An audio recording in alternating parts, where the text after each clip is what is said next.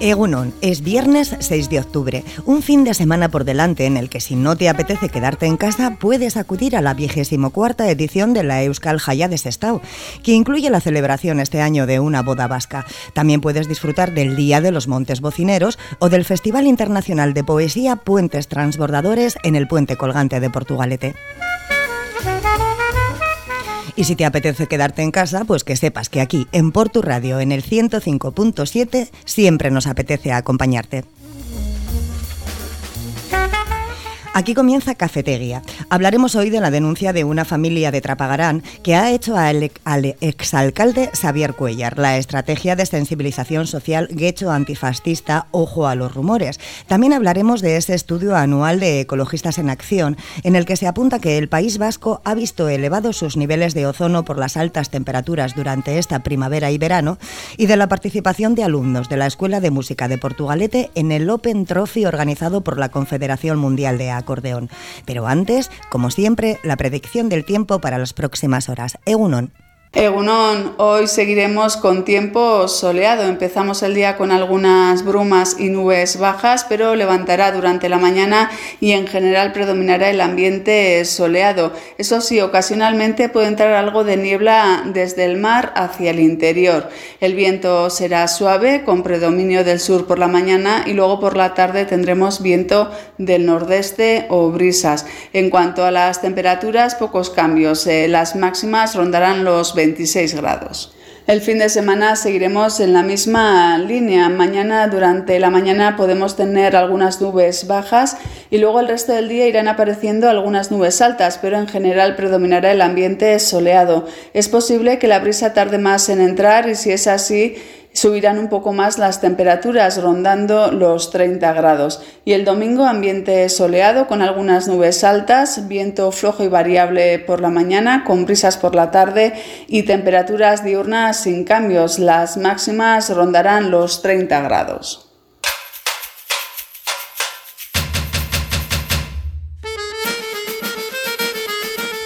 Nos acompañan hoy en la tertulia Mari Carmen Lestón, Carmelo Gutiérrez Ortiz de Mendívil y, y Ania Arevalo. ¿Qué tal? Ah, ¿Qué tal vuestra semana? Bien, bien, la verdad. Bueno, pues... Bastante eh, maja para terminar genial aquí en Porto Radio, ¿no? Claro. bueno, vamos a empezar con el primero de los temas. El anterior alcalde de Trapagarán, Xavier Cuellar, ha sido denunciado por una familia del municipio.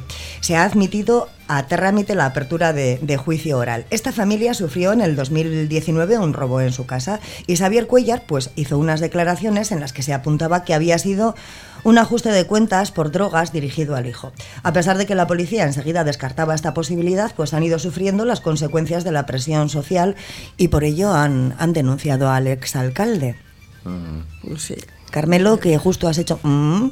Eh, sí, porque es que luego tenemos un tema de los antirrumores, precisamente, y es eso, ¿no? La gente eh, habla sin saber lo que habla, ¿no? Y luego resulta que ocasiona daños que, que no se imagina que puede ocasionar, ¿no? Esas son, son... Esa familia pues ya está estigmatizada. Eso es. Y a ver ahora cómo sale del charco, ¿no? Sí, pero no solo es que sea la gente, es que estamos hablando ya del alcalde de un municipio, pero, es un personaje pero, pero el alcalde es el que ha soltado el... Claro. Claro, y se supone que si lo dice él, no todos entendemos. Si lo dice un alcalde, lo dice un personaje público, lo dice alguien con autoridad, tendrá algún fundamento. Entonces, eh, lo que no se puede permitir es que ningún, nadie, en general, ¿vale? Pero alguien con, con voz, que a la que se le va a escuchar, un personaje público como es un alcalde, pues de una noticia o una afirmación no contrastada. Efectivamente, que no le ha contrastado es lo que más me choca. Y lo mismo los medios. Sí, ¿quién le ha dado esa información? Y cómo lo ha gestionado él y después los medios, cómo le han hecho caso. Han pensado, bueno, lo dice el alcalde, será verdad.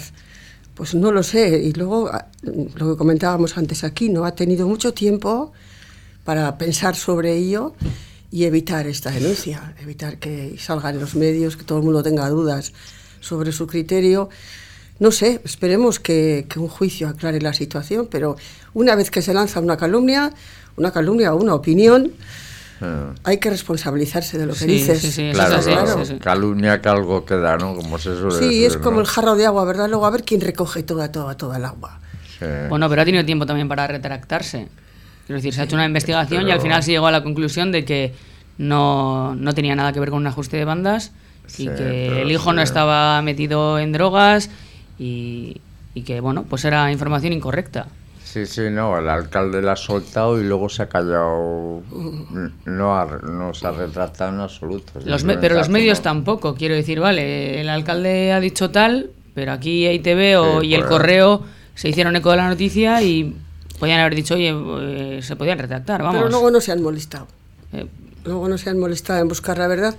Bueno, tampoco sabemos exactamente si esta no es la verdad. O sea, esperemos que no, por el bien de la familia y de todos, pero mí me ha dejado un poco asustada. Bueno, un poco no, mucho. En principio la investigación no apunta a que Ya, sea ya. un ajuste Sí, de sí, cuentas sí, ni sí, a que sí, el hijo tuviese la culpa, bueno, culpa, entre comillas, ni, ni que fuese ningún tema de drogas. Me pongo en el lugar de la familia. Pues imagínate que te entran, te desvalijan la casa y encima tienes Sí, que aguantar sí, que la sí. culpa es tuya o la culpa es de tu hijo. Te maniatan también. Sí, Sí, sí, o sea que ha sido un susto elegante. Porque a mí me entraron a robar en casa, pero yo no estaba. Quiero decir, bueno, pues ya pues es un disgusto, pero Sí. si encima Eso estás... es, eso es como cuando hay una violación y encima sugieren que la chica pudo estar provocándola. Bueno, ha pasado, no es una violación, pero es una agresión, ha pasado con Jenny en el tema del Mundial. Eso es. Y la misma noche de, de ganar el Mundial y de que ocurriera eso, la sexta eh, dijo que por un comunicado que sacó la federación, tal, falso ese comunicado, pero bueno, la sexta no contrastó la noticia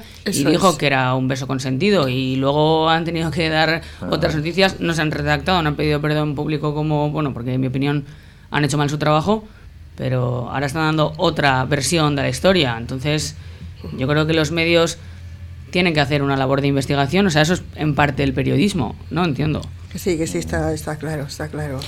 Eh, ¿Consideráis que, que realmente se podía haber solucionado este tema de otra manera o que cuando ya la sueltas ahí se ha quedado Hombre, y ya no hay nadie sí. que limpie porque siempre va a haber una persona que a la que le caigas mal que va a pensar lo peor de ti? Que lo va a dudar, Sí, lo va a sí, dudar. la única solución hubiera sido que el alcalde no hubiera pillado.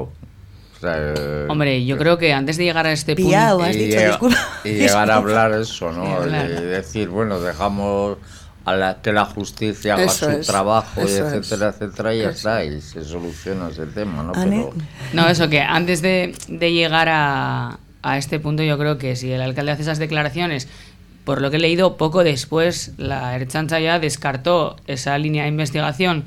Él mismo sale a decir, bueno, era la primera idea o la primera hipótesis que barajábamos, ahora se ha investigado. No es así.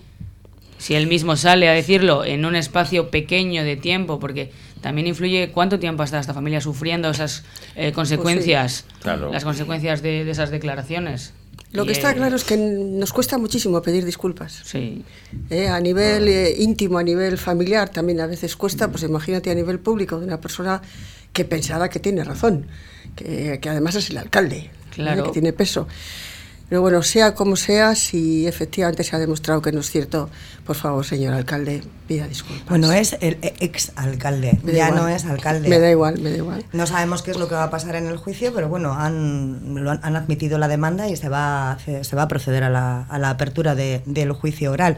¿Esta familia cómo se le pagaría lo que ha estado sufriendo? Pues ellos piden 450.000 euros, pero yo no sé si se puede pues traducir con en ese dinero. dinero lo que harán será irse a otro pueblo y ya está, ¿no? Puede ser, pero es que es tristísimo, ¿por qué te tienes que marchar tú de tu Ya, pueblo? esa, esa es la madre del cordero, ¿no? Pero que si van a estar así ya continuamente vilipendiados, pues, pero es que pues es- lo más fácil es irte, te vas a Sestao, te vienes a Porto, a Santurce, o donde sea, y te compras un piso nuevo, vendes el otro.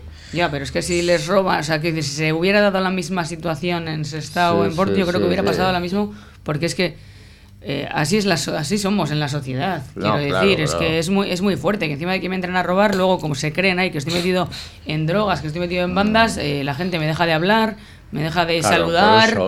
Es que, que ya la vida, la vida en, su- eh, la vida en Trápaga se les va a hacer muy difícil a Sí, esa sí. familia. Entonces, Bueno, pero marchar es esta a Baracalde o a Portugalete es lo, Lo mismo, mismo, ¿eh? sí. Somos pueblos tan unidos y tan la gente nos movimos, nos movemos tanto si nos enteramos de todo. O sea, quiere decir que es lo mismo, es lo mismo que se venga por tú, porque con ellos vendrá también la historia, supongo yo. Espero que no, ojalá no. Pues tiene que ser muy cansado estar defendiendo a tu hijo frente continuamente, a... Continuamente, continuamente, continuamente. Continuamente. Bueno, pues mira, eh, vamos a cambiar de tema, pero no vamos a cambiar de tema, porque en Guecho lo que, han, lo que están haciendo es que han puesto en marcha nuevos seminarios de formación antirrumores, precisamente. La estrategia de sensibilización social Guecho antifaxista eh, Ojo a los rumores, organizada desde el ayuntamiento, tiene como objetivo prevenir el racismo, la xenofobia, la discriminación y mejorar la convivencia entre culturas. Pero bueno, también se podría trasladar a, Trapagarán. no entraría dentro de xenofobia, pero sí. Sí, en esta machacada, entre comillas, que le han pegado a esta familia. a mí este, ese tipo de cursos o de esto me recuerda un poco la, la vieja al visillo, ¿no? O sea, es un poco, ¿no? O sea, eh, contra los rumores y resulta que está todo dirigido hacia personas eh, de, raza negra, por decirlo así, ¿no? Bueno, eh, la Prácticamente, porque la concejala de cultura es de fuera, no sé quién es de fuera, todas las todas las ponentes son... Pero si comparamos, eh, la familia de Trapagarán ha tenido que sufrir durante, pues imagínate, del 2019 a ahora que ha comenzado el juicio y se ha... y estos llevan Y estos llevan toda la vida y seguirán toda la vida, porque cuando pasa algo malo siempre vamos a ir al débil a echarle la culpa. Es muy sencillo. Y que no solo... No, no, no, claro, y de hecho, de hecho en el curso este hay una una mujer que es integrante del colectivo Trabajadoras No Domesticadas. Y que además es de Portugalete. pero, Liz Quintana es de aquí. Pero que te quedas un poco así como no domesticadas. O sea, aquí, no, hay, que domesticar. Hombre, si te pones a pensar un poquito en el concepto, está bien dicho, ¿eh? Está, sí, se está jugando con la palabra doméstica. Sí, sí. Trabajadora doméstica. Está muy bien domesticada. No, eh, yo con lo que ha comentado antes Carmelo, de que es que todos los ponentes de los seminarios y tal son, son de fuera, no son de aquí, dices que va orientado a la gente de fuera. No, está expuesto, quienes tienen la palabra, a quien se les da el micrófono, si es a la gente que ha vivido esas experiencias y entiendo que van a, contar y a, generar un debate, porque yo entiendo estos seminarios como que es un espacio para generar un debate con una experiencia y desde sus vivencias. Pero que a mí lo que me extraña un poco es eso, ¿no? Que esté tan, tan dirigido a personas de fuera, ¿no? y se llama Stop Rumores. claro, es que ellos mismos dicen, no existe la discriminación de la raza blanca. Si no lo mueven ellos, ¿a quién le importa lo que le pasa a los demás? Ya, pero... De todas maneras, opinan que hay que crear espacios interculturales en los municipios. Es decir, que aquí no, nos, no se junten solo ellos, que nos juntemos todas y, todos. Y de hecho en Porto hay, hay muchas de estas, ¿no? Tenemos muchos grupos de mujeres, sobre todo de mujeres, que somos de muchas culturas diferentes y de muchas razas. Pues bueno, pues por ahí irán las cosas, ¿no? Que no se hagan ellos un gueto solo, sino que... No, es muy importante. A mí estas iniciativas me parecen, me parecen muy importantes.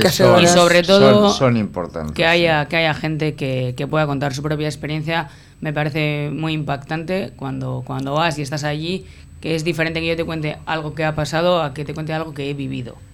Por supuesto. Y entonces eh, a mí me parece muy gratificante para la sociedad que se genere debate, porque es muy difícil hacer cambiar de opinión a una persona que ya es adulta, que ya tiene sus principios, tiene sus ideales, y con una charla o una campaña es muy difícil hacerle cambiar de opinión bueno, si entra en un debate, a lo mejor hay algo que le hace cambiar el chip le hace clic, le hace replantearse ciertas cosas. No va a cambiar radicalmente de opinión, pero bueno. Y sobre todo si, quien dirige el debate está, está bien enterado de cómo está la situación de esta gente, porque todas las cosas que se están contando, ¿no? De que les llega dinero por todas partes, por ejemplo. ¿Eh? de ah. que viven mejor que lo que vivimos nosotras. Sí, yo supongo que ese tipo de rumores les pesa. El típico tópico de... Bueno, pero este mucha gente dice, pero a ver, este demuéstrame que no es verdad, ¿no? Mm. Entonces, igual en estos, en estos seminarios se habla de todo eso. De hecho, esta gente, yo las he visto alguna vez en las arenas, en unos kiosquitos, en unos stands, y llevan años trabajando contra esto, contra los rumores. bueno, me ah. parece muy bien. Si yo tuviera tiempo me metería en alguno de estos talleres. Eso os iba a preguntar, ¿acudiríais a alguna sesión de estos talleres? Simplemente para ver qué es lo... Igual salimos sorprendidas o sorprendidos. Estudiaría las fechas y ver si... Yo esta, esta misma semana estaba hablando con unos amigos de eso, de que yo yo tengo gente conocida mm, magrebí, tengo conocidos subsaharianos, tengo conocidos muchos andinos y yo me llevo bien con todo el mundo. O sea que yo rumores eh, tengo, hombre, siempre tienes un poco de prejuicio. Claro. Que, es, eh, que, que, no es el rumor, es el prejuicio, ¿no? Igual, igual el, el programa este tendría que hablar, haber hablado más el programa este que van a hacer en Guecho más de prejuicios que de rumores, ¿no? Pero es que los rumores realmente son los que hacen daño. Tú imagínate que en tu calle hay un robo, pues probablemente muchísima gente vaya a mirar a tu ventana. Y nace, nace, del prejuicio. claro, es que una cosa trae la otra. Pero eso es el prejuicio. Sí, sí, sí. Pero, eso es más el prejuicio que Bueno, el aquí rumor. en vez de prejuicio lo llaman xenofobia, eh, lo llaman de discriminación. discriminación. discriminación eh, que en el fondo son prejuicios, pero bueno, elevados un poquito más. Hombre, se entiende que todo eso se trabaja en, en los inicios, ¿no? En la educación, eh, cada vez hay más campañas antirracismo, anti-xenofobia, ¿no? Esto va, yo creo, orientado un poco más a, a las personas adultas. Sí, pero siempre se piensa, la gente sí tiene asimilado que, que si no sé quién está cobrando la RGI, Eso más es. el alquiler del piso, más los no sé cuánto por cada niño, y luego se va, y luego resulta que vive en, en Marruecos, ¿no? Pero luego Sí, él va eso- al médico e intenta sacar una baja que no es real y no eso pasa lo nada. intenta, eso lo tiene todo el mundo ya interiorizado. Sí, sí, sí, por cierto, sí. Y es muy difícil de sacar de la cabeza esa, esa idea. Y que no es lo único, ¿eh? que tú estás viendo, a mí me gusta el fútbol, ¿no? Pero estás viendo fútbol o lo que sea y le hacen una falta a un jugador de mi equipo, Sí. el Athletic, por cierto, y, y se le hace uno que es de raza blanca y dices, puto gilipollas. Ajá. Ah, no se puede decir, ¿no? Bueno, ya has dicho, pero hemos entendido perfectamente, ¿no? Pero, lo dice, pero es que lo hace Vinicius y dices puto negro. Es que es así. ah. Que por cierto, ha Es sido así. justo lo que le han dicho. O sea, Claro, y, y, y a Iñaki lo mismo. y Entonces está ahí el insulto y eso es porque lo tenemos súper interiorizado.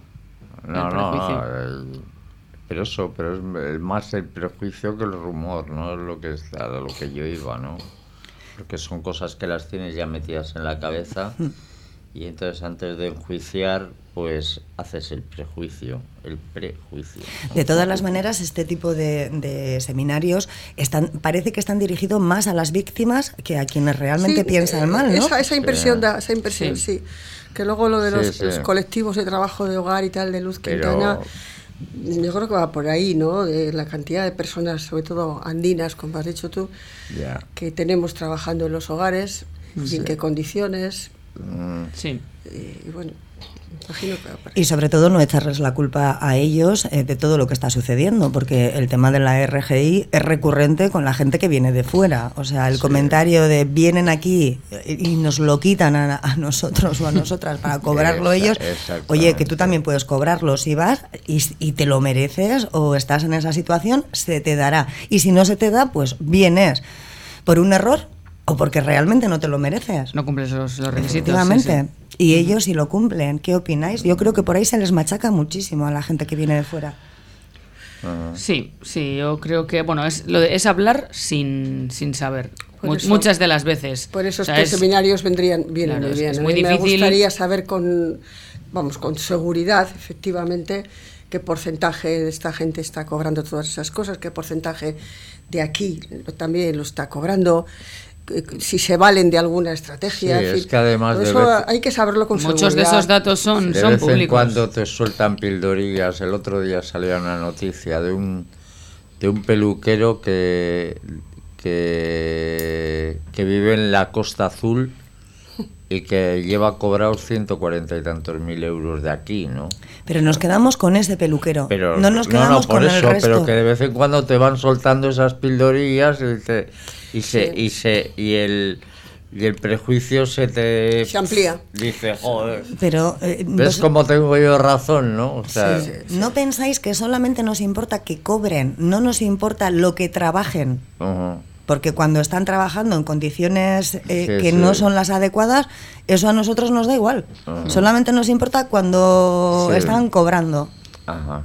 ¿Ane? Sí, sí, sí. eh, Es así, eh, pero es que es lo que un poco lo que está diciendo Carmelo, es que nace, nace del prejuicio que tú tienes, porque si eso te pasa con alguien con el que no tienes ese prejuicio, no vas a verlo desde ese punto de vista, vas a decir, jo, este que le tienen aquí en tan malas condiciones, ojo, pobre, que solo está cobrando la RGI, pues sin embargo es otra persona que está metiendo, o una persona mm, extranjera o lo que sea, que está metiendo horas, está trabajando en condiciones malísimas, pero, pero está ganando más dinero que yo. Ah, es que entonces, Claro, este, claro. este, este moro, o este, este no sé qué sea, Que, que está ganando más dinero que yo, y yo que soy de aquí y he estado estudiando y no tengo nada, bueno, Es que eso es lo que decimos, por ejemplo, de la gente cuidadora, ¿no? De quién va a cuidar a la mamá, de o a la etite. Y dice, "Jo, es que meten cantidad de horas y tal. Yo, pues, y luego cobran la RGI, la no sé qué. Digo, chica, no sé, pero sé que hay gente de mi barrio que está sin trabajo, que son de aquí y que podrían hacer esa misma labor. ¿Por qué no van? ¿Por qué no se ponen a cuidar a personas mayores o a, a acompañar? Ah, no, no, no, mis hijos no quieren. claro, sin contrato no. Mis hijos no quieren. Y luego está lo de sin contrato y lo de con contrato. Claro, es que mis hijos sin contrato no quieren, porque es que luego no cotizan y luego la jubilación, pero claro, a esta persona, a esta otra persona, bien que le criticamos, porque está cuidando a una persona mayor y además está cobrando la RGI, sí, pero es que seguramente esté sin contrato, Pero es que eso también se debería arreglar. Claro que se debe- se tiene que regular, claro Quien que sí. contrata a una persona así la debería dar de alta. Y la- Yo, a mí me ha pasado alguna vez que intentar contratar a una persona y decirte, no, yo no quiero que se me dé de alta. ya, bueno, Eso es verdad, porque no le interesa, porque co- quiere cobrar más y inmediatamente. O porque Eh, no le llega, porque la RGI tampoco te da como para irte de vacaciones en un crucero. Pero ahí hay que tener mucho cuidado, ¿eh? hay que tener mucho cuidado. Se pueden provocar situaciones desiguales y tú tienes que cumplir con tu trabajo, Sí, que sí. es contratar y hacer las cosas bien. Bueno, pues llegados a este punto vamos a hacer una pequeña pausa y enseguida volvemos aquí en Cafetería. El Puente Vizcaya celebra este año su 130 aniversario. La historia de este magnífico puente transportador está ligada a ambas márgenes. El emblemático monumento, Patrimonio de la Humanidad por la UNESCO, quiere disfrutar contigo esta singular fecha y te invita a participar de todas las actividades que han preparado. Puente de Vizcaya, 130 aniversario. La historia viva que nos une. Visítanos. Tiendas Expert Cordevi. Gran variedad de electrodomésticos, calidad y satisfacción del cliente garantizadas. Tiendas Expert Cordevi. Más de 50 tiendas en País Vasco, Cantabria y Navarra. Conócenos en www.cordevi.com. Tiendas Expert Cordevi. Tu tienda de electrodomésticos más cercana. Con la utilización de la chartela comercio de Portugalete, entras en sorteos diarios de vales de compra a consumir en los establecimientos asociados de la Asociación Comercial y Profesional y son acumulables. Hazte ya con tu chartela de compra. Son todo ventajas, porque el comercio asociado es tu mejor aliado. Compruébalo.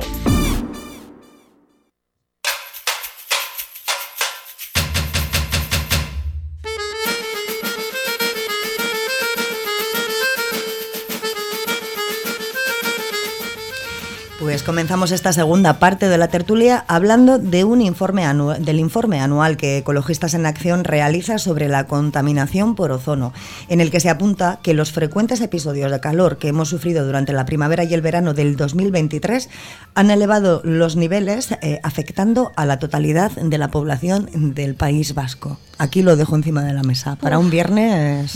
Sí, no, pero aquí ha sido poquito. Sí, sí. ha sido un poquito porque el verano tampoco ha sido. Ha habido días de mucho calor, pero. Por favor, Carmelo, digo, ¿cómo puedes decir el eso? Ozono, el ozono es que es un, una historia que si no lo tienes, el agujero de la capa de ozono, ¿no? En la Antártida, y ya tienes un problema. Pero ahora, cuando hay mucha radiación solar, el ozono es un isótopo del, un del oxígeno, sí. es el O3, y, y entonces también crea problemas, ¿no? Yo tengo que estar inmunizado después de 40 años en Sevilla, tengo que estar ya inmunizado de ozono y de lo que haga falta. ¿no? Bueno, igual hacía sol en Pero- Sevilla cuando tú estabas, pero lo- la capa de ozono no estaba tan mal como Ya, ya, ahora. pero no, pero que son, pero que, que aquí tampoco ha sido, ha subido con respecto, pero el- la variación ha sido mínima, ¿no? bueno, ha O sea sobrepasado que- los límites, ¿no? Efectivamente, el- y se supone que esto va No, increciendo. claro. No tiene, no, tiene, no tiene por qué, o sea, al final el ozono como tal eh, bueno, lo que comenta en el informe al menos es que es necesario que haya esa radiación y ese calentamiento, pero una serie de precursores también, que es, sobre a lo que está orientado un poco el informe, a reducir esos precursores, porque como todo eh, se producen reacciones químicas y eso que genera ese, ese ozono, exceso de ozono, vamos. Entonces, esos precursores en el transporte, la industria ganadería intensiva, etcétera. Entonces, reducir toda esa contaminación que, lo que veo es que tampoco hay planes para reducirla. no, de hecho, de hecho había planes en varias ciudades y han pasado olímpicamente a hacerlo. Bueno, lo de las ciudades de bajas emisiones, el tema de las pegatinas de los coches. Ah. No se ha puesto en marcha no, todavía. No, mira, en Madrid cuando se quitó, se procuró quitar el tráfico en el centro de la ciudad, en cuanto cambió la alcaldía, volvió de nuevo a meterse el tráfico en el centro. Yo creo que estas cosas que parecen tan grandes, que no se pueden cambiar, que nos van a afectar a todos, empiezan por el cambio personal, ¿no? Porque es lo yo no puedo impedir que las compañías aéreas crezcan de una manera tremenda. Aquí en Bilbao ha dicho que se va a batir el récord antes de acabar el año ¿no? de viajes. Por lo tanto, estamos teniendo una cosa por un lado y por otro lado estamos ayudando a que se intensifiquen todavía más las emisiones y esto vaya de mal en peor. Por lo tanto, hay que empezar por comportamientos personales, ¿no? Vamos a empezar por no coger el coche, vamos a empezar por usar los transportes públicos, vamos a empezar por, por apoyar o por empujar al ayuntamiento a la creación de zonas verdes, por ejemplo, ¿eh? a reducir las velocidades para que haya menos emisiones también. Nosotros en cuanto a la ganadería lo tenemos un poco difícil. Pero... Algún burro hay por ahí, ¿eh? Ah, ya lo creo que sí. Pero, pero sí podemos hacer eso, ¿no? Reciclar y en la medida que podamos limpiar un poco, porque yo sí que no he notado. Por ejemplo, llevo dos años que no me apetece ir a la playa.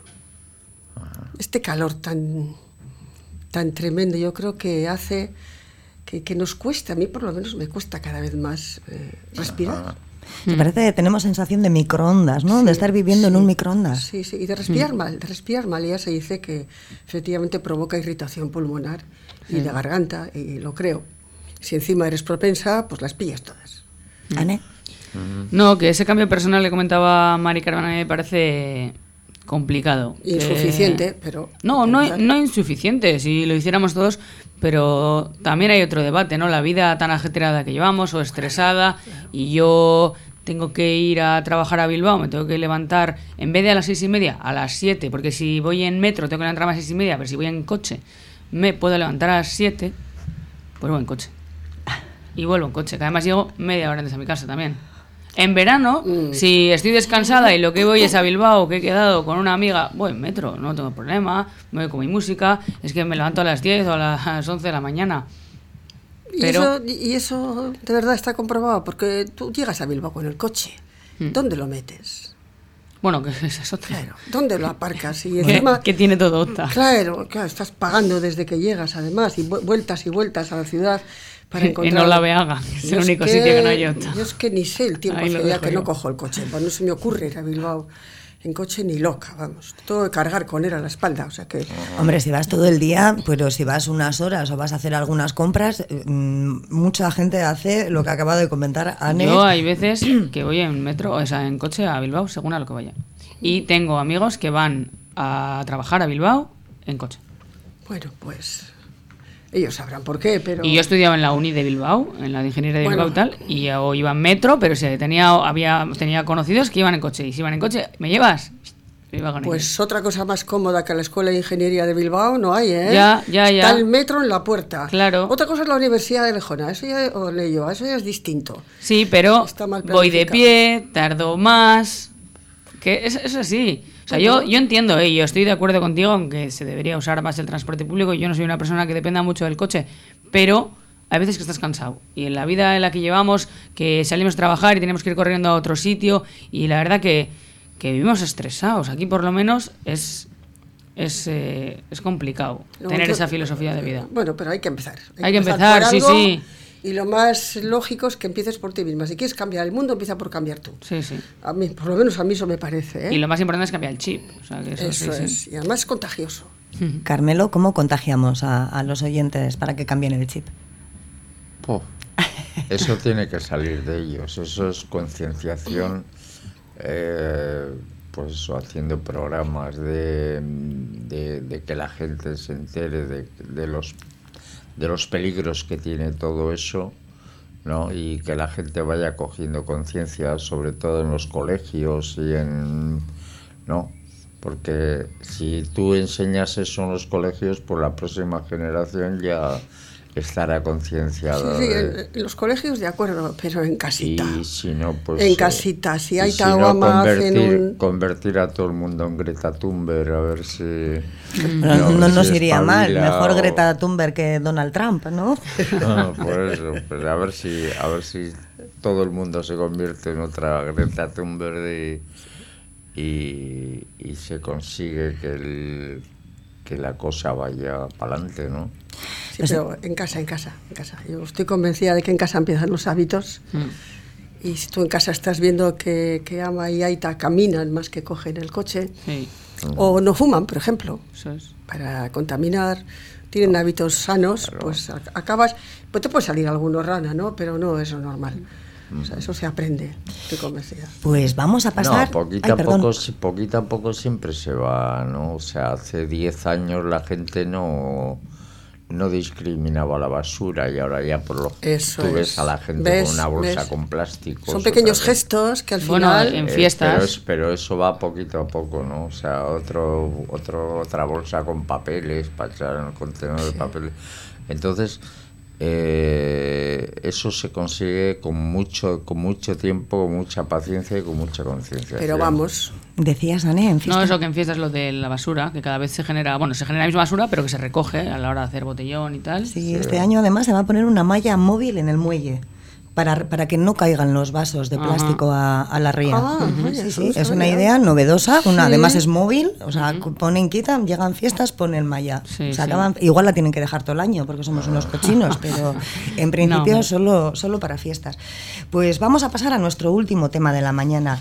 Y para terminar lo vamos a hacer con la Escuela de Música de Portugalete porque algunos de sus alumnos y alumnas van a representar a España en la Open Trophy organizada o organizado por la Confederación Mundial de Acordeón. Bueno, enhorabuena, la enhorabuena más grandota para toda esa chavalería tan estupenda, no tanto porque hayan han sido seleccionados para esta competición internacional, sino por el mero hecho de haber escogido la música, de, ah. tener una escuela de música llenita a tope, a cualquier hora que vayas hay chiquillas y chiquillos ah. que da gusto.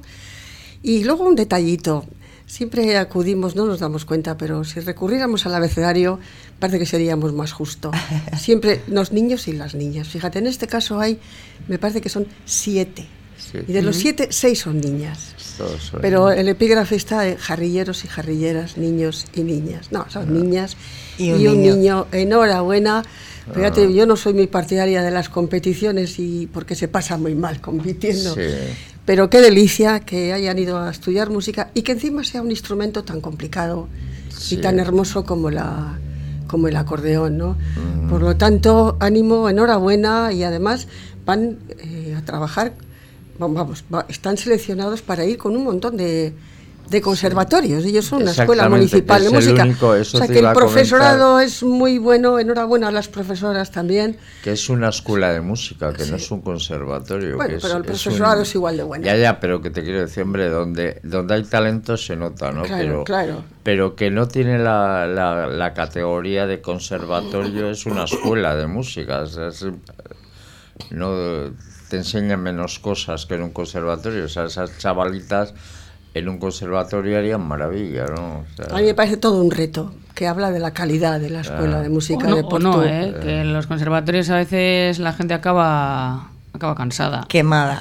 Sí, pues son muchos años, son acaba muchos cansada. Años. Mi hermano también estuvo estudiando en el conservatorio y a pesar de que ama la música y le gusta muchísimo y sigue tocando música, la los exámenes, los exámenes la música, que, la, música te tiene que gustar y entrarte por pero bueno, igual aquí en, la escuela de música están más menos teoría, más, más práctica, quiero decir, les permite disfrutar más de la música y pues es, su lugar, están bien ahí. Eh, pues en la escuela, vamos, que en un conservatorio. O sea, eso de que en un conservatorio harían maravillas o iban a triunfar en el mundo, a lo mejor no. A lo mejor no, hace falta una disciplina también ¿eh? para estar en el conservatorio. Una preparación, una rutina. Y al final, cuando acabas el conservatorio, tienes una carrera musical, o sea, no es Pero para a modo hobby, que yo creo que es un poco eh, eh, lo que se Sí, plantea en una escuela de música, yo creo que Sí, una escuela de música... Eso no van, no van a llegar, o sea, no sé, vamos, Bueno, o sea, el es- acordeón no es un instrumento para llegar a profesional. Vete a saber. Bueno, a, no ser que te a inve- a no saber. ser que te inventes unos pajaritos, ¿no? Bueno, pues Pero- para, para empezar, no, no. para empezar en su historial, ya pueden decir que están representando a un país. Sí, sí, eso sí. por Eso, eso, eso, sí. eso Eso para, para empezar. Ya tienen, ya tienen currículum, con Sí, no sé sí, cuántos sí, años, sí. pero es categoría menor de 16 años. Ya, ya, ya. Pero que son eso, que... Y menor de 12, Irati No, menor sí, de sí. 12. Oye, y dices tú que son pocos años, los conservatorios pueden llegar hasta, música, o sea hasta que- 12 años, pero aquí no creas que es menos, tienen cuatro años de estudios teóricos y tal, pero luego un instrumento puedes estar hasta 12 y 13 años. Sí. Aquí en la escuela, yo, mi hija me parece que estuvo 12 años de guitarra, que no Sí, es ninguna broma. claro. ¿eh? O sea que de verdad que es, es una felicidad este tipo de noticias. No, Y no, que- la música y que es siga existiendo la la escuela. música, la música la tienes que mm, haber oído mucha música de pequeña para enamorarte de la música y llegar un momento en que dices, ahora es mi punto, voy a probar, ¿no? O sea, pero- y te lo digo por experiencia propia porque yo tengo una hija música y, y, y lo sé, ¿no? O sea, un día se- de repente con 16 años dice, ahí está, para Reyes este año una guitarra, ¿no? Y con 19 ya tenía un disco sacado y dices, ¿cómo? Y con 23 tenía dos discos sacados, y ¿cómo? Fue en el momento oportuno. sí. No, no, claro, o sea que son... Y curiosamente aquí como en la danza hay menos chicos.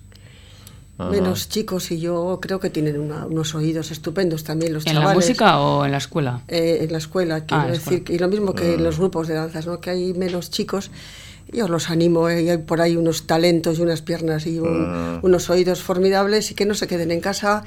Es que lo digo porque el otro día me hizo mucha ilusión el hijo de una primita que ya pidió, pidió tocar el violín de repente porque lo vio en la tele, Oh. sin más. Y dijimos, bueno, pues te va a costar, eso míralo. No, probó, probó y luego dijo, no, violín no, yo, piano.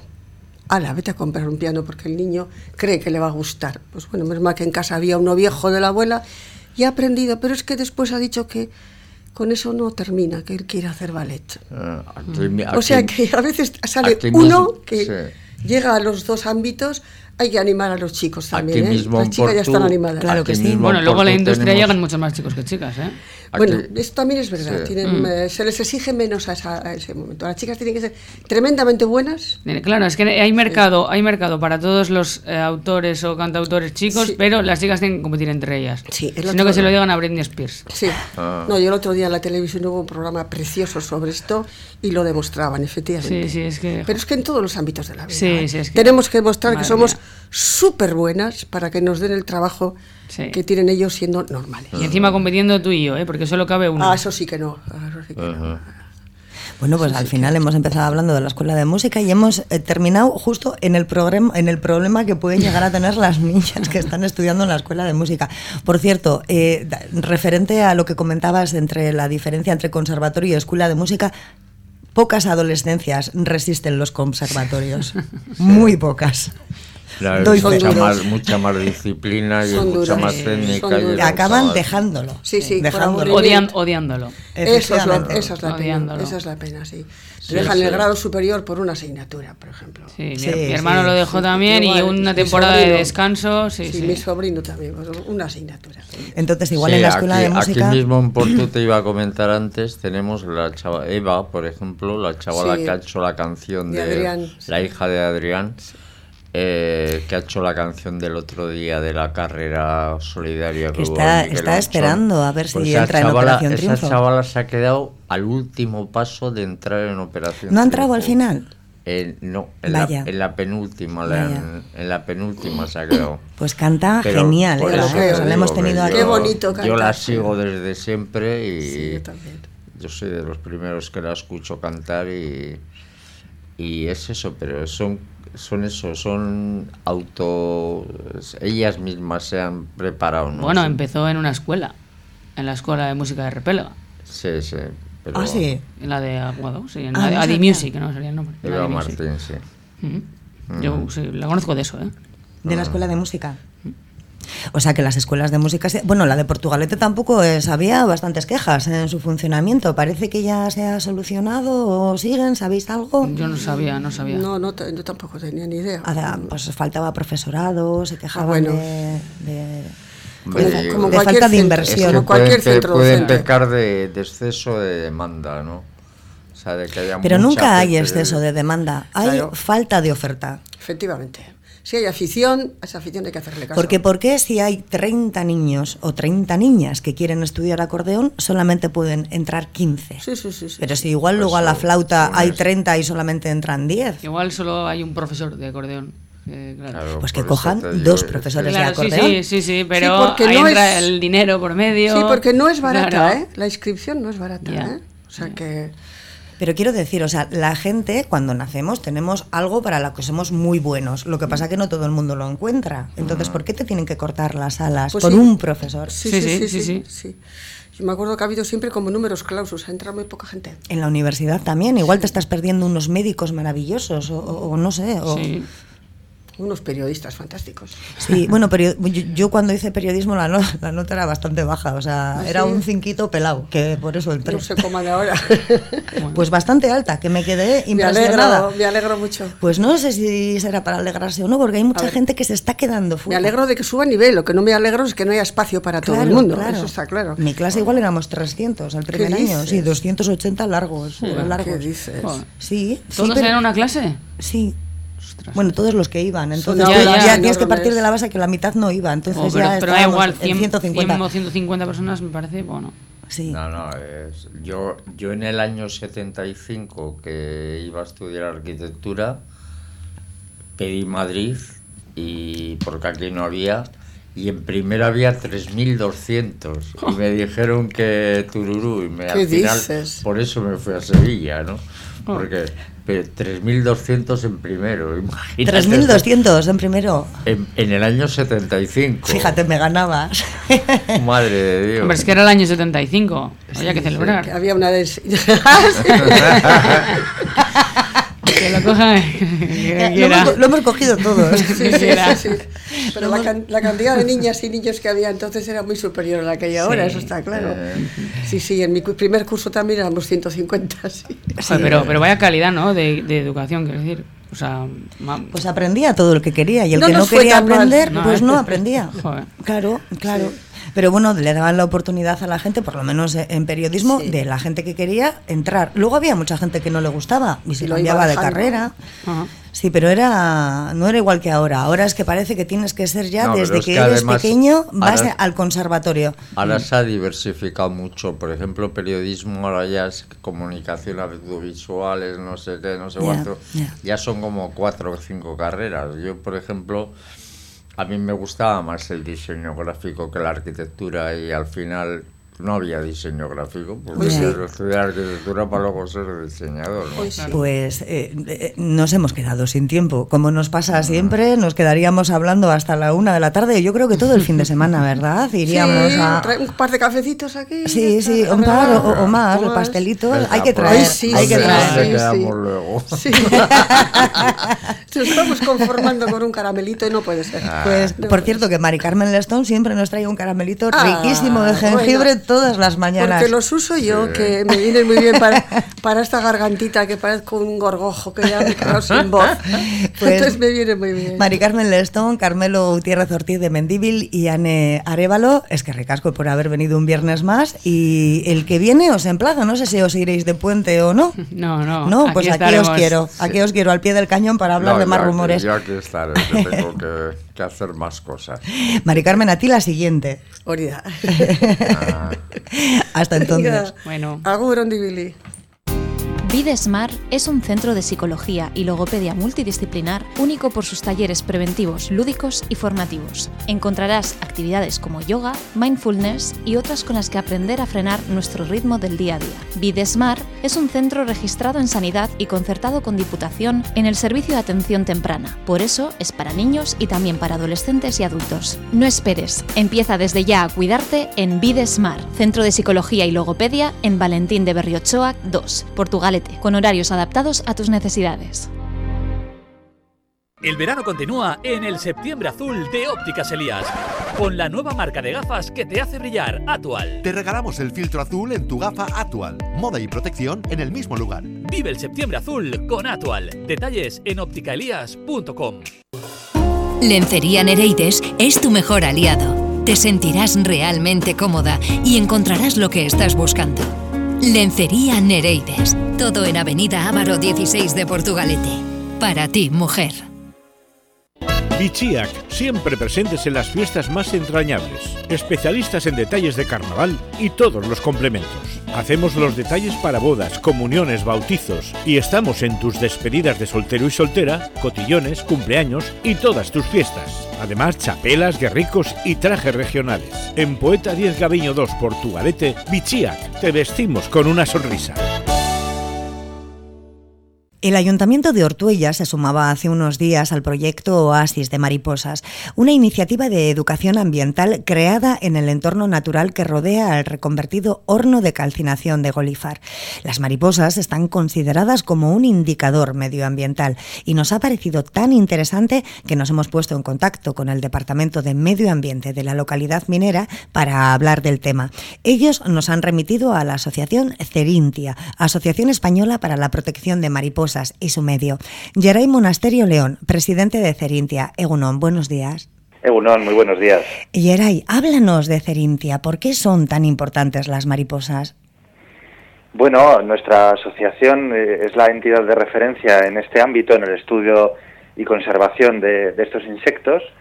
Y es que, claro, son muy importantes, ¿no? Tienen, por un lado, un papel fundamental en la polinización de muchas plantas que tienen flores y frutos, eh, eh, entre otros insectos, ¿no? Están muchos tipos de abejas, eh, moscas, pero también las mariposas y las polillas, muchas especies que tenemos en nuestro país. Y por otro lado, son muy importantes también como alimento de un montón de depredadores que dependen de que haya este tipo de insectos para, para poder existir, para poder alimentarse. Como asociación, ¿Cuál es vuestra labor? ¿Cuál es vuestro trabajo diario, Geray? Bueno, nosotros nos, nos dedicamos a, a, esa parte de, bueno, es muy amplio, ¿no? Pero tenemos estas tres áreas, digamos, de investigación, o sea, de eh, estudiar aspectos que se desconocen todavía de muchas especies, muchas de ellas amenazadas o incluso protegidas legalmente. Eh, por otro lado, la parte de, de conservación, creando proyectos como las microreservas, que son lugares donde existe una especie amenazada y que se, se protege físicamente ese entorno para, para proteger esa, eh, esa zona y preservarla, por ejemplo, ¿no? Es un, una, un, un, ejemplo que destaco de esa parte de conservación. Y por otro lado, pues la parte de educación ambiental, que permite acercar estas ideas a la población en general y que seamos un poco más conscientes de que estos animales existen, de su importancia y del momento en el que se encuentran actualmente, que es eh, delicado, que es de declive ahora mismo. En este último punto que estabas comentando, ¿se incluiría el proyecto Oasis de Mariposas? Eso es, sí, el proyecto Oasis de Mariposas es, eh, sobre todo, su fundamento es la educación ambiental. Eh, nos anima a hacer algo con nuestras propias manos, a dar un pasito pequeño, pero un pasito importante para ser conscientes de que estos animales están ahí, de que es mejor tenerlos cerca que no tenerlos cerca y, bueno, llevar a cabo una pequeña acción eh, plantando unas plantas adecuadas eh, para tenerlos bueno, en nuestro entorno, para hacer nuestro entorno un poco más favorecedor para para las mariposas y otros polinizadores. Comentábamos al principio de la entrevista que el Ayuntamiento de Ortuella se había adherido de alguna manera a este oasis, a este proyecto Oasis de Mariposas, pero hay un montón de localidades a lo largo de todo el Estado que lo han hecho, no solamente ha sido Ortuella. Eh, ¿Cuántos eh, ayuntamientos han creado eh, oasis de mariposas o, pequeños espacios para poder, bueno, para poder preservar el que sigan volando en, nuestras, nuestro aire, por decirlo de alguna manera, Yeray? Bueno, pues ya llevamos unos añitos con este proyecto y a lo largo de este tiempo cada vez se conoce más y ahora mismo vamos como en torno a los 350 en todo el estado. eh, incluyendo toda la península, Canarias, Baleares, etcétera. O sea, todo, todo, en todo el estado tenemos estos 350 que no solo se llevan a cabo por ayuntamientos, también los lleva a cabo muchos particulares en su propio huerto, jardín, el que tiene la suerte de tenerlo, y, y, también, pues por ejemplo, centros educativos, ¿no? Es un recurso en el ámbito escolar estupendo para poder tener una herramienta también para trabajar un montón de aspectos eh, que tienen los chavales en su currículum académico, ¿no? De, pues de la metamorfosis, de ver cómo funcionan esas cosas, ver allí eh, las mariposas, pero también las orugas, colocar las plantas adecuadas para que vengan estos insectos, etcétera. Eh, a nivel particular, yo si, por ejemplo, eh, tengo una huertecita o un trocito de tierra donde puedo eh, crear un oasis de mariposas, ¿qué es lo que tendría que hacer? Porque no es tan sencillo como plantar cualquier tipo de flor, ¿no? explícanos, Geray. Bueno, nosotros lo primero sería para formar parte de esta red, porque la, la, parte más interesante es que no es simplemente que yo pongo cuatro plantas, sino que formo parte de una red eh, en nuestra página web hay un apartado específico, mm, si ponemos en Google oasis de mariposas nos va a salir esta, esta información. entonces ahí vemos el mapa con todos los oasis. Si alguien quiere participar, eh, lo ideal es que nos mande primero un correo electrónico. Eh, el correo electrónico es oasisdemariposas.gmail.com y en este, en este correo electrónico le vamos a asesorar desde la asociación hay un manual también en esta página web en la que nos explica, eh, o sea, el manual nos explica un poco el proyecto y el tipo de plantas más adecuadas, ¿no? Al final tenemos eh, que evitar plantas exóticas y tirar de plantas autóctonas. ¿Por qué? Porque los insectos, las que conocen, son las de aquí. Hay muchas plantas muy bonitas que se utilizan en jardinería que los insectos ni las perciben porque son plantas, eh, flores, tienen flores que están adaptadas pues a que las polinicen otro tipo de animales, incluso ni siquiera insectos. Hay eh, en, otras zonas del planeta son reptiles o aves los que realizan la polinización de algunas de, estas plantas. Qué curioso, ¿no? O sea, puede parecer que todas las plantas son iguales, pero mm, sí, sí, muy interesante. Yeray, continúa, por favor, disculpa. No, no, eh, bueno, pues lo que estaba comentando es eso, ¿no? Eh, además es algo que también nos evita el riesgo de introducir especies exóticas, invasoras el, uso de plantas autóctonas es mucho más interesante desde el punto de vista también de, las necesidades de riego. Muchas de las plantas exóticas necesitan más cantidad de agua y las plantas autóctonas, pues muchas de ellas las conocemos todos. El, la lavanda o el espliego es increíble la cantidad de mariposas que atrae. El romero, el tomillo, eh, bueno, son plantas que, incluso les podemos dar otro uso para doméstico, ¿no? Incluso eh, aprovechar un poco. Eh, son plantas muy fáciles de conseguir y que nos atraen un montón de insectos polinizadores beneficiosos eh, y que son fundamentales para, para, para, nuestra existencia también desde el punto de vista económico y demás, porque, claro, contribuyen a que cualquier alimento de frutos y frutas que, eh, que consumimos a diario, pues puedan producirse, porque esas flores tienen que ser visitadas por un insecto para, para poder dar un fruto. Si no, no, tendríamos esa producción. Sí. En Euskadi habéis puesto en marcha también el programa de mariposas diurnas y habéis publicado un libro. ¿Estoy en lo cierto, Yeray? Sí, existe una guía para cualquier persona que, le guste aprender de, todo esto. Hay una guía que se llama Mariposas diurnas de Euskadi, que la editó el gobierno vasco y es muy económica, precisamente por eso, por haberlo editado una institución pública y es una guía que bueno pues que está disponible para cualquier persona que quiera eh, iniciarse y aprender cómo identificarlas y curiosidades de cada una de las especies que tenemos eh, en el País Vasco. Eh, ah, perdón, no. No, no, dime, dime. No, te iba a decir del otro aspecto, pues que hay un programa de seguimiento de mariposas diurnas en el que Seintia colabora también, que bueno, pues que consiste en una serie de voluntarios que recogen información semanal, quincenalmente, durante un montón de años para observar, digamos, con números cómo las mariposas aumentan o disminuyen, para poder hacer estas afirmaciones que hacemos de que las mariposas y otros insectos están en declive. ¿Cuáles son las consecuencias de, que, de ese declive? Bueno, a ver, las al final estos insectos, nosotros siempre explicamos que estos los insectos en general se formarían digamos, los cimientos del edificio que sería la biodiversidad. Toda la biodiversidad que tenemos, pues de alguna manera, explicado de una manera divulgativa, eh, pues eh, se sustenta en la existencia de estos animales, de los insectos y otros invertebrados.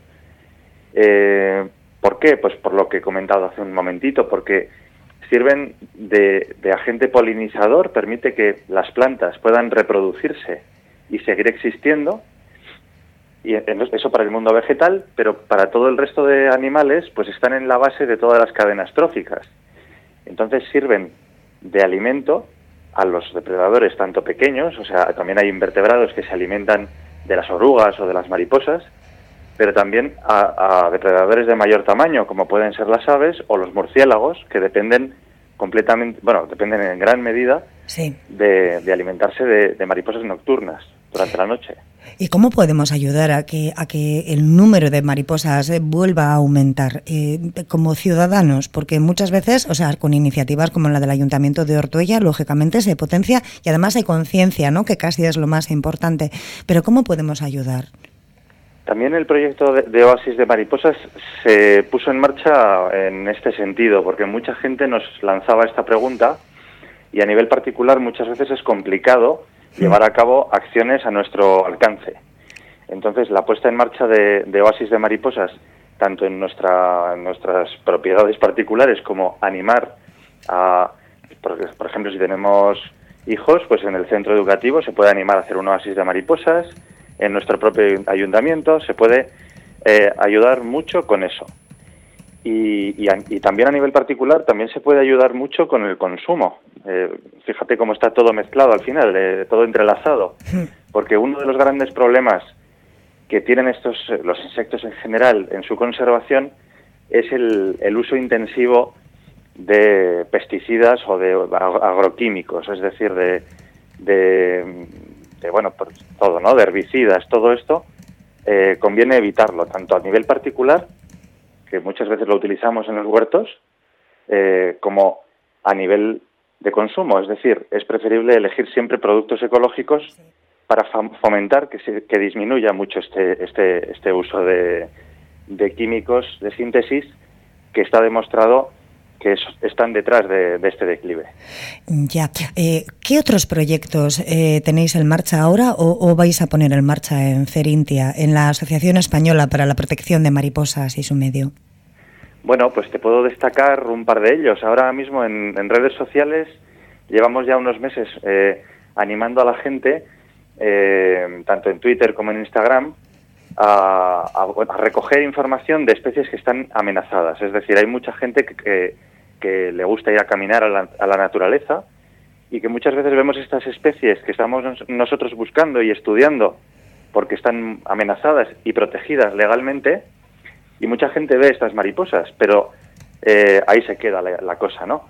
Entonces nosotros estamos animando a que esas especies, la, la observación se recoja a través de una aplicación y eso nos permita a nosotros tener más información de estas mariposas. Hay una aplicación que se llama y Naturalist, que, bueno, que permite eh, pues, eh, aprender un montón de todo tipo de animales y de plantas.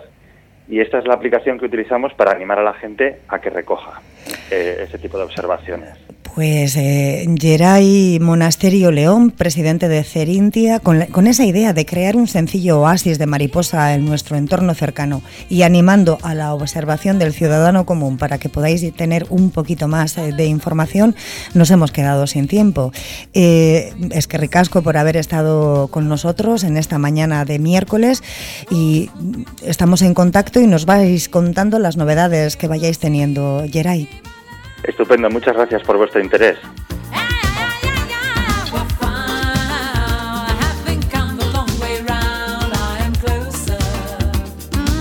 Oasis de mariposas. Qué bien suena eso de un oasis para terminar cafetería. A nosotros se nos ha acabado el tiempo por esta semana. Disfruta mucho de estos días que tienes por delante y recuerda que el lunes volvemos con más temas y más entrevistas. Agur.